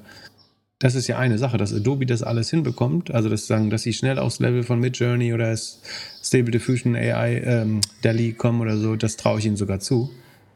Die Frage ist, schaffen sie ein, ein Businessmodell darauf aufzubauen? Weil, wenn, wenn sie so gut sind, dann müssen sie deutlich mehr pro Seed chargen. Ähm, und ob sich das so gut übersetzen lässt, das ist die Frage. Ähm, andererseits, als Arbeitgeber macht es eigentlich Sinn, das zu bezahlen. Wenn du nämlich die ganzen Lohnnebenkosten, was weiß ich, einsparst, dann ist die, den gleichen Output mit weniger Leuten zu bekommen, sollte die überdurchschnittlich viel wert sein. Plus Komplexitätskosten haben wir eben drüber geredet, so kleine Organisationen. Eigentlich solltest du lieber einen Menschen plus Superhuman Software bezahlen als ein Team von drei Leuten, selbst wenn das andere genauso viel kostet. Ähm, allein um die Komplexitätskosten zu reduzieren. Ähm, naja, bin gespannt. Schwer, schwer vorauszusehen. Was, was, was hast du noch für News für uns? Ähm, ein kleines, äh, vermeintlich unwichtiges Content-Piece habe ich noch äh, aufgefasst, was, was ich aber ganz spannend finde, ist, und zwar berichtet unter anderem Tom's Hardware, ähm, das ähm, Headline ist China's ByteDance has gobbled up 1 billion of Nvidia GPUs for AI this year. Also die, die Story liest sich quasi so, ähm, Jan packt die bestimmt die Show Notes, dass äh, allein ByteDance über eine Milliarde an Vorbestellungen für 100.000 ähm, der A100 Chips, das sind die GPUs quasi, mit denen man AI-Anwendungen äh, besonders gut trainieren kann. Also ByteDance hat diese GPUs im Wert von einer Milliarde, das entspricht ungefähr 100.000 Chips, weil die 10.000 pro Chip kosten oder pro äh, Circuit, pro Kreislauf, äh, Kreis, Kreislauf? Nee, wie heißt das? Schaltkreis. Ähm, das liegt natürlich daran, dass die Chinesen sich noch so schnell wie möglich, bevor eventuell Embargos eintreten, Zugang zu diesen Chips äh, sichern. So die hm. äh, USA versuchen ja den Zugang von China zu AI-Chips zu beschränken. Und jetzt spannend, dass, dass also eine, ich glaube, Nvidia macht ungefähr 25 Milliarden Umsatz im Jahr. Das heißt, äh, eine Milliarde müssten ziemlich genau 4 Prozent sein. Die, also 4 Prozent des Umsatzes von Nvidia kommt gerade allein durch die ByteDance-Bestellung. Und was ich dann überlegt habe, oder überleg mal, findest du irgendwas mit den News, die du in der Vergangenheit gehört hast, kommt dir irgendwas verdächtig vor? Du weißt, Nvidia ist gerade mega gehypt, ne? geht durch die Decke, hat, seine, hat sehr gute Ergebnisse reported und einen guten Ausblick. Würdest du Nvidia kaufen? Das ist krass hoch bewertet gerade wegen AI-Boom und so. Und ich meine, du brauchst diese Chips, um AI zu machen. Es gibt keinen Weg dran vorbei, sondern du baust deinen eigenen. Ich glaube, äh, ich finde es overhyped, aber äh, du bist der AI-Experte von uns beiden. Also warum bestellt ByteDance jetzt diese ganzen Chips? Sie wollen AI machen, ja, aber warum bestellen sie die jetzt sagen so hastig, diese eine Milliarde? Ja, weil sie Angst haben, dass sie die bald nicht mehr bekommen. Genau. So, das, ByteDance ist nicht die einzige chinesische Firma. Ne? Tencent, Baidu, Alibaba machen wahrscheinlich. Also, Moment, Moment, sagst du, die haben ein größeres China-Risiko als Apple? Langfristig wahrscheinlich nicht. Also sie haben sich ja beschwert, dass wenn sanktioniert wird, dass, dass das Nvidia richtig Geld kostet. Aber was ich überlege, ist, ob der, der ganze oder ein Teil des kurzfristigen Anstiegs bei Nvidia oder warum das Ergebnis gerade so gut aussieht, nicht daran liegt, dass die äh, so Revenue vorwärts ziehen. Also dass die ganzen China-Orders, die jetzt noch rein müssen dieses Quartal, damit sie nicht mehr den Sanktionen unterliegen, weil da zählt eventuell Ordereingang und nicht, äh, oder selbst wenn, versucht Nvidia es eventuell sogar noch schnell zu shippen, weil sie wissen, die westlichen Kunden warten sonst auch länger. Also was ich überlege ist, ähm, kann ich sagen, ob das war es oder nicht, aber ich habe definitiv überlegt, ob, und die Nvidia-Ergebnisse waren ja krass überraschend, ne? Das war hier eine äh, fast Trillionen äh, Firma, die auf einmal äh, mehrere hundert Milliarden Firma, die auf einmal 25 Prozent gestiegen ist über Nacht, weil die Ergebnisse überraschend waren. Und was ich mich gerade frage, ist, ob diese ganzen Billings dadurch entstehen, dass China gerade nochmal groß auf Einkaufstour gibt, was aber auch heißt, dass spätestens im September oder sagen wir im Q4 oder Q1 nächsten Jahres diese Orders alle wegfallen werden. Das heißt, das Revenue-Niveau fällt dann wieder zurück, äh, was ein krasser Short-Case für Nvidia wäre was ich selber nicht traden würde und auch nicht mache definitiv, weil die Gefahr, dass es weiter gehypt wird durch AI oder was weiß ich, China sich vielleicht sogar einigt oder keine Ahnung. Ähm, das, also ich, ich würde das nicht traden, aber das würde sehr gut die stark überraschenden Ergebnisse erklären, weil die ganzen US, groß, die großen Kunden, US-Kunden von Nvidia, die Hyperscaler, Google, Amazon und wer das noch alles kaufen muss, diese Chips, haben ja alle gesagt, wir wollen dieses Jahr gar nicht so viel für Tech ausgeben, wir müssen sparsam sein, Free Cashflow konservieren und so, deswegen können wir keine hohen CapEx haben. Ähm, und dass dieses ganze Extra Revenue, was man gerade sieht bei Nvidia aus China kommt, weil die alle noch dieses Jahr Chips bestellen müssen, hielte ich für eine gute Möglichkeit, das absurd gute Ergebnis von Nvidia zu erklären. Was dann auch heißt, dass die Ergebnisse, sobald die Embargos eintreten, deutlich, deutlich schlechter sein sollten, weil das dann alles 100% wegfällt einfach. Beziehungsweise, ich glaube, Nvidia hat so einen Weg gefunden, statt den A100, so H äh, H800 heißen die, glaube ich, oder so. Also sie bauen so Karten, die ähnliches können, aber nicht unter Embargo fallen, wenn ich es richtig verstanden habe. Aber so oder so, glaube ich, ähm, könnte das sehr gut erklären, warum das Geschäft gerade so gut läuft äh, bei Nvidia, weil die ganzen Chinesen wissen, sie, sie können ab nächstes Jahr nichts mehr kaufen, deswegen kaufen sie noch, noch heute. So, die, die die, unsere Debatte letztes Mal hat eine sehr konstruktive Diskussion auf unserem Discord-Server verursacht. Wie gesagt, äh, einer der Gründe oder eine der Argumente war, dass ich auf, oder der Kritik war, dass ich auf jeden Fall dich hätte mehr ausreden lassen sollen. Ähm, ansonsten gibt es äh, vielfältige Meinungen, die überwiegend sehr eloquent geäußert waren. Gibt es bei dir noch, was hast du mitgenommen aus, aus der Debatte? Äh, also äh, am Schluss, dass ich zu eindimensional denke. Ja, das war der Grund, warum ich dich unterbrochen hat, um dich zu beschützen. Das, das sehen Menschen ja nicht, wie weit ich da denke. Ich wollte dich nur vor dir selbst beschützen. Du, war, du warst dabei, platte Springerkritik zu äußern, die jedem unserer Hörer sowieso offensichtlich äh, wäre. Und da wollte ich den Hörer entlasten und dich beschützen, indem ich eingeschritten bin. Äh, erklär mir doch mal, was ich über Springer wissen müsste, was ich noch nicht weiß. Ja, ich würde dich jetzt erstmal ausformulieren lassen, wo ich dich letztes Mal unterbrochen habe, um dich zu schützen. Und dann ganz, also. Ach so, nee. das äh, möchtest du dann noch nicht. Mein, mein Learning aus der, also so aus allem, was da jetzt gekommen ist und so hin und her, ist, wir haben einen Bildungsauftrag und keinen Erziehungsauftrag. Also so, äh, also ich, mir ist das am Ende auch so mehr oder minder egal, auf welcher Position. Und ich mache den Podcast oder wir machen den Podcast, um uns weiterzubilden und unsere Audience weiterzubilden. Und ich möchte da irgendwie nicht zu viele Schubladen mit bedienen und auch nicht irgendwie so, so der ein oder andere Prediger zu sein. Also das, das war eher so, es ist so mein Learning aus der ganzen Nummer. Und wenn, wenn man sich dann jetzt angegriffen dein, fühlt. Dein, deine Konsequenz, apolitisch zu werden? Ja, auf jeden Fall nicht so. Du kriegst einmal also Kritik und dann so, ziehst du dich zurück und dann auch noch nein, nur von so, Holger? So, so, Hat ja, sonst niemand was nein, gegen dich gesagt? Die Leute waren auch größtenteils sogar deiner Meinung. Ja, also ich stehe zu meiner Meinung. Ich sehe das äh, auch so. Also ich habe mir das nochmal angehört. Ich würde alles so unterschreiben, wie ich das da gesagt hat, in den kleinen Bits and Pieces, die du mich ausreden lassen hast.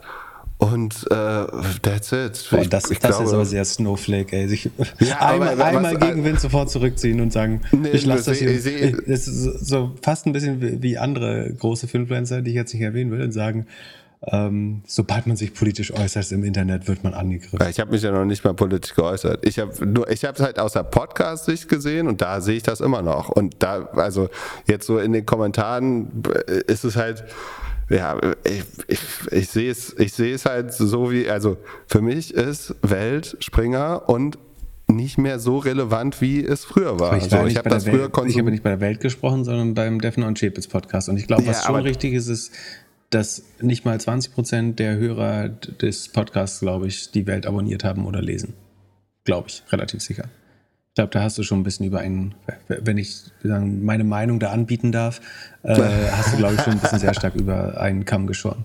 Gut, aber dann würde ich aus Podcast-Sicht überlegen, warum ist der dann so weltbranded und wird so positioniert? Dann kann man den ja eigentlich ein bisschen freier gestalten. Dann kann man eine eigene Webseite machen, kann man das irgendwie ein bisschen mehr auf die beiden Personen setzen, ist dann vielleicht weltoffener, ist vielleicht auch besser vermarktbar und für das Podcast-Format vielleicht besser. Dann gibt es die Vorurteile nicht mehr dem Konzern gegenüber. Hm, das ist sehr valide Kritik, glaube ich. Aber was würdest du denn noch, das ist die nächste Frage, was würdest du noch alles aus dem Springer-Konzern retten wollen dann? Was, was, was ist rettenswert? Oder, also, oder wollen wir gleich anfangen, was drin bleiben soll? nee, aber sag mal, was, was muss da raus? So. Vielleicht, vielleicht möchten, möchten die äh, Anteilseigner ja dann qualifizierte Hinweise von dir haben. Was muss man da retten oder was fände woanders ein besseres Zuhause? Du, da, da, da kenne ich mich zu wenig aus. Was auf jeden Fall Journalisten nicht mögen, ist, wenn, wenn man es irgendwie Verbindung mit dem Arbeitgeber nimmt. Und das ist so die, die große Frage, die wir, also wir, wir haben ja auch schon das ein oder andere Mal gegen Meta irgendwie geschossen. Und ich habe, glaube ich, mal gesagt, so Meta oder Scott Galloway sagt das und ich habe es wiederholt, dass irgendwie, äh, dass die neuen Tobacco-Firmen sind und man sich überlegen muss, ob man da arbeiten kann oder nicht. Und bei der, also glaube, die, der größte Unterschied zwischen unserer Generation oder die Generation noch unter uns und der Generation über uns ist, dass sich auf jeden Fall ein Teil davon genau überlegt, wo sie Großteil ihrer Arbeitszeit irgendwie schaffen. Weil sie erstmals die Freiheit dazu hat. Das war in der Vergangenheit eher selten der Fall. Bis auf für weniger. Ja. Ich weiß nicht, wie es bei anderen Firmen ist, aber die Tabakfirmen zahlen bessere Gehälter deswegen weiß nicht, kann sein, dass das vielleicht bei Springer aus ist. Ja, und, und das ist das Einzige. Für mich persönlich wäre das nicht der richtige Arbeitgeber. So, Punkt. Und ich äh, habe zum Glück die Freiheit, mir zu überlegen, auf welche Bühne ich mich stelle. Und auf die eine Bühne würde ich mich stellen, auf die andere nicht. Würdest du nochmal für die deutsche Automobilindustrie arbeiten? Ja, wenn ich das Gefühl habe, ich kann da was verändern, schon an den, äh, Test, an den Testergebnissen hinten am Auspuff verändern oder was meinst du mit verändern? wo, wo, genau findet da die Innovation Nein, statt? Aber also, du könntest dir einfach, hier bei der Yoko Doku zum Beispiel, da kam, da kam so ein bisschen. Warum hatte das, äh, warum hatte das denn äh, den Pan nicht, äh, warum hat er den liegen lassen? Du machst Jokolade, aber dann nicht Yokodoko zu branden? ja, oder Yokodation oder sowas, ja. Ähm, äh, äh, Documentation, ja, ja, fürs nächste Mal. Da war das Thema wahrscheinlich zu ernst, dass er die Kreativität dafür nicht hatte. Aber da kam zum, am, am ein, ich glaube, die letzte Folge kommt die Sustainability-Chefin von Amazon. So, das hatte so einen gewissen Beigeschmack, weil das ja Auftraggeber sind. Aber und es gab in einem Interview von Tönnies äh, hier, der jetzt also von Nachhaltigkeit zu Tönnies und dann irgendwie versucht, das besser zu machen. Äh, Veto? Das, sind, da, da ja. muss, das ist das einzige Mal, dass ich heute überbrechen werde, aber weil das äh, spannend ist und sich direkt darauf bezieht. Ist das denn dann mal richtig, auf Amazon eine Doku über ähm, Umweltversch äh, also über die Problem Umweltproblematik zu machen? Äh, ist Amazon nicht ein Riesenteil davon? Also ist das nicht auch ein bisschen wie äh, bei der Welt über Freiheit predigen? Ja, aber das ist also aber da das Gute so, an der Doku, das, Gu nein, das Gute an der Doku ist, dass das die ganze Zeit thematisiert wird in der in dieser Doku. Also die Doku arbeitet relativ offen damit, naja, dass Holger und Defner haben in der Vergangenheit an, an, an der AfD oder irgendwie teilweise auch also auch kein gutes Haar gelassen. Ja, ja, aber verändern Sie das Unternehmen von intern? Also wird das, also ich glaube halt in diesen Jobs muss man sich überlegen, was man da machen kann und nicht. Und ich glaube, solange, also sobald jemand das Gehalt zahlt, ist da irgendwie eine Abhängigkeit. Und Joko hat Egal kein Gehalt in welchem Job. Lassen.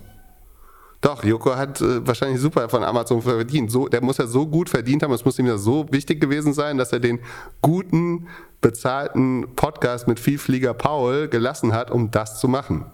So, also, äh, äh aber, und ja, die Frage ist, ist es Greenwashing oder so? Das müssen die Greenwashing-Experten dann besprechen. Ich fand es jetzt nicht so. Das Einzige war halt, als Amazon dann auf einmal mit so? einer eigenen Persönlichkeit gegangen ist weil es vom Anfang an klar definiert worden ist und es ist immer wieder, darf ich das machen, darf ich das für Amazon machen, ähm, so, ich soll ich hier aufhören?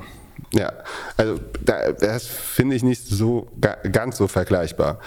Ähm, ja, muss ich noch irgendwas sagen? Willst du noch was aus mir rauspressen? Ich, ich presse jetzt.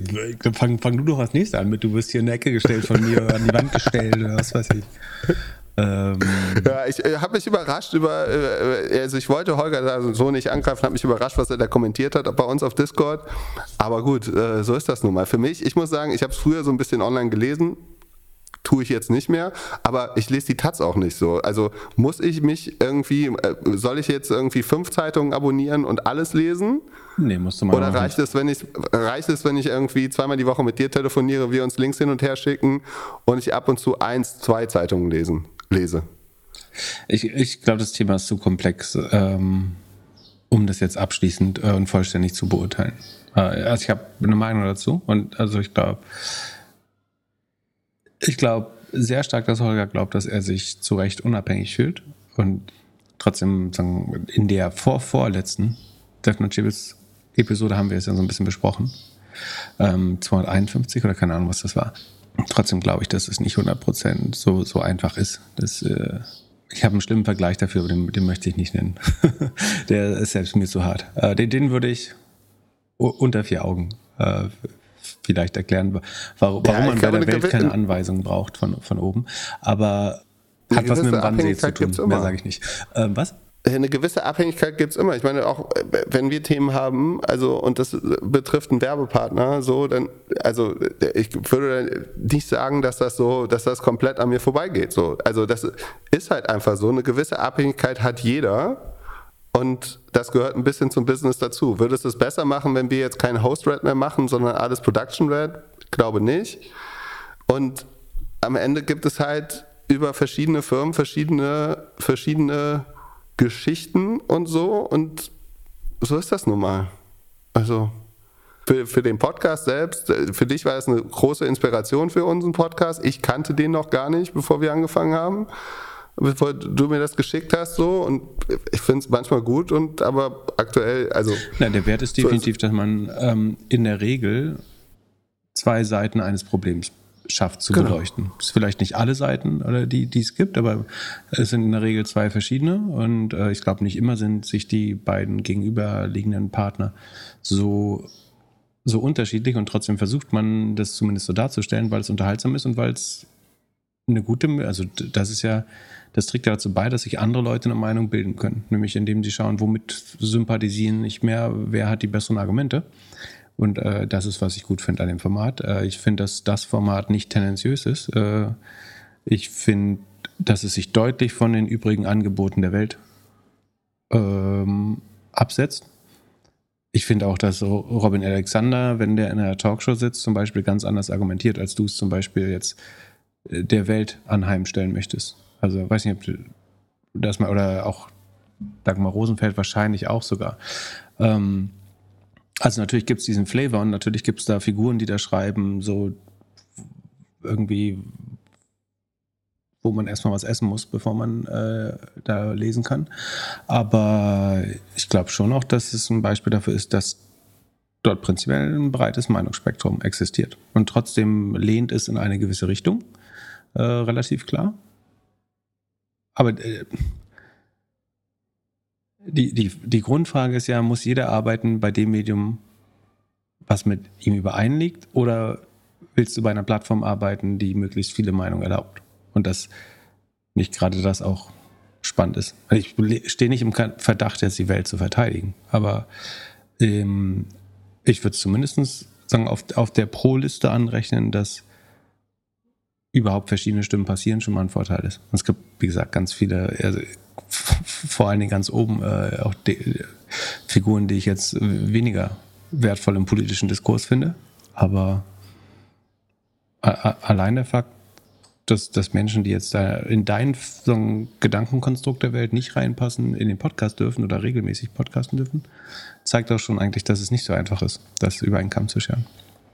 Und klar lehnt die Audience in äh, sozusagen, wenn du nicht direkt zur jungen Freiheit gehst, ist es wahrscheinlich so am, am weitesten rechtskonservativ, was du da findest. Aber Ja, vielleicht habe ich mich einfach von dem Cover und dem ersten Satz im Podcast äh, zu sehr leiten lassen. was war der erste Satz? Naja, das ist, ist ja immer der Wirtschaftspodcast von Welt. So, das Was ist ja immer so der, der, der, Wortspiel ist.